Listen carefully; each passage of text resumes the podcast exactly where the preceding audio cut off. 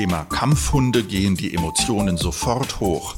Die einen halten Hunde beispielsweise der Rassen Pitbull, Bull Terrier oder Rottweiler prinzipiell für gefährlich und haben Angst, wenn sie ihnen im öffentlichen Raum begegnen. Die Fans dieser Hunde sehen das natürlich ganz anders. Wenn die Hunde, ob angeleint oder freilaufend, Unheil anrichten, ist die Polizei gefordert. Wenn sie sogar für den Tod von Menschen verantwortlich sind, stellt sich die Frage, soll man solche Hunde dann töten oder nicht? Das frage ich heute Dietmar Schilf. Er ist Landesvorsitzender der Gewerkschaft der Polizei in Niedersachsen und stellvertretender Bundesvorsitzender. Herr Schilf, in Hannover gab es einen Fall mit einem Kampfhund, der bundesweit in den Medien war, der Fall Chico.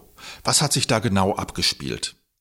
Ja, ein hochbrisanter Fall war Anfang April 2018. Es ging darum, dass eine Frau ihren Bruder nicht erreichen konnte und sie dann in die Wohnung in Hannover Großbuchholz gefahren ist und hat dort den blutüberströmten Körper ihres Bruders in der Wohnung angetroffen und ruft dann die Polizei. Und am Telefon waren sie Gott sei Dank die Beamten vor dem Kampfhund. Die rufen die Feuerwehrleute an, die Kolleginnen und Kollegen. Die Tür wird aufgebrochen. Das Tier wird mit einer Schlinge eingefangen und danach werden die Leichen des Hundehalters und seiner Mutter geborgen, getötet durch die Bisse des Stafford-Mischlings und dann ist es so, dass der Hund natürlich mitgenommen wird und die Frage gestellt wird, ob er denn eingestiefert werden soll oder nicht und daraufhin hat sich dann im Internet eine große Anzahl von Tierschützer dazu geäußert. Knapp zwei Wochen nach den tödlichen Bissen wurde Chico dann aufgrund seines eigenen schlechten Gesundheitszustandes und unter Betrachtung der Gesamtsituation von der Veterinärbehörde eingeschläfert. Hatte sich die Polizei in Zusammenhang mit diesem Fall im Nachhinein irgendetwas vorzuwerfen?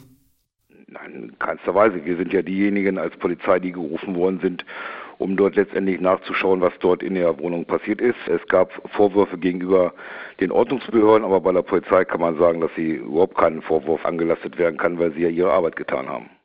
Wie erklären Sie sich die starke Parteinahme vieler Bürgerinnen und Bürger für das Überleben von Kampfhund Chico, jetzt auch mit etwas zeitlichem Abstand zum Fall?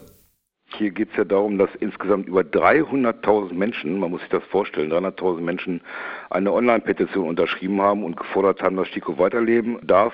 Insofern ist die Frage schon sehr verwunderlich, den Tierschutz nach vorne zu stellen, die Frage nicht richtig zu debattieren, was passiert denn eigentlich mit den Menschen, die angegriffen worden sind oder getötet worden sind. Nicht jeder Kampfhund ist ein potenzieller Mörder, aber der Fall Chico steht sicher nicht allein. Können Sie ein paar Beispiele nennen, wie Hunde, Hundehalter und Passanten in Konflikt geraten und die Polizei zwischen die Fronten? Ja, das ist immer wieder der Fall, dass äh, die Kampfhunde Menschen angreifen. Es äh, ist aber auch so, dass andere Hunde dabei sind. Der nicht nur geht es um Kampfhunde, sondern um ganz normale Mischlingshunde. Wir hatten zum Beispiel einen Fall gehabt, wo die Polizei zu einer Streiterei gerufen worden ist von zwei Männern, die saßen auf der Bank und haben sich gestritten und unter der Bank hat man dann gesehen, dass ein nicht angeleinter Hund da gewesen ist und nachdem die Polizisten gebeten haben, den Hund anzuleihen und das wurde nicht gemacht, ist der Hund nach vorne geschossen, hat den Kollegen ins Bein gebissen, der dann letztendlich ins Krankenhaus musste. Mir ist ganz aktuell ein Fall bekannt, wo ein Radfahrer gebissen worden ist und sich dagegen wehren wollte und der Hundehalter den Radfahrer angegangen ist. Ich selber bin schon mal auch mit dem Fahrrad gefahren, habe ein bisschen Sport gemacht, bin an einem Hund vorbeigefahren, der dann mir in den Oberarm gebissen hat, obwohl er hätte angeleint werden müssen. Also diese Probleme gibt es immer wieder. Welche Handlungsmöglichkeiten sehen Sie ganz praktisch im Umgang mit Kampfhunden für die Polizei? Sie können ja nicht an jedem lauen Sommerabend auf jeder Hundewiese vor Ort sein und kontrollieren. Es gibt natürlich zentrale Registereinträge. Das ist ein relativ geringer Anteil. Ungefähr 0,1 Prozent aller Hundehalter muss seinen Hund dort eintragen. Und die Frage ist natürlich, wie kontrolliert man die Anleihenpflichten? Meistens ist das Problem am Ende der Leine, nicht am Anfang der Leine. Man muss die Menschen darüber aufklären, man muss mit den Hundehaltern sprechen und ich denke, dann wird es auch weniger Konflikte geben. Wir sind im polizeilichen Einsatz daran natürlich orientiert, die Gefahren abzuwehren in erster Linie. Und wenn es darum geht, dass wir Bescheid wissen, dass in irgendeiner Weise Hunde mit im Spiel sind, rufen wir oftmals unsere Hundeführer, die da natürlich ganz anders ausgebildet sind, ganz anders mit umgehen können als ein ganz normaler Streifenbeamter. Wie kann die Polizei als Freund und Helfer der Bürger strategisch dagegenhalten? Hilft da mehr Prävention oder brauchen wir mehr Repression? Brauchen wir also härtere Strafen?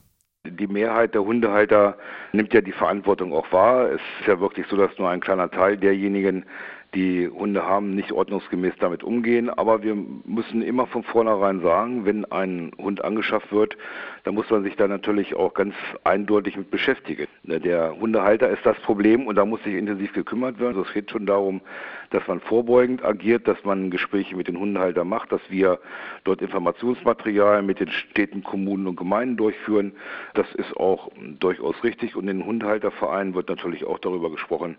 Also wir sind als Polizei sowieso offen, mit den Hundehaltern ins Gespräch zu kommen, aber es gehört natürlich auch eine große Verantwortung als Hundehalter dazu, mit den Hunden auch tatsächlich aktiv zu arbeiten, damit diese Probleme minimiert werden und wir nicht andauernd in das Dilemma kommen, uns zwischen den Hundehaltern und der Polizei auszutauschen, negativer Art und Weise. Das ist nicht im Sinne der Kolleginnen und Kollegen und kann auch nicht im Sinne der Hundehalter sein. Vielen Dank, Herr Schill, für das Gespräch.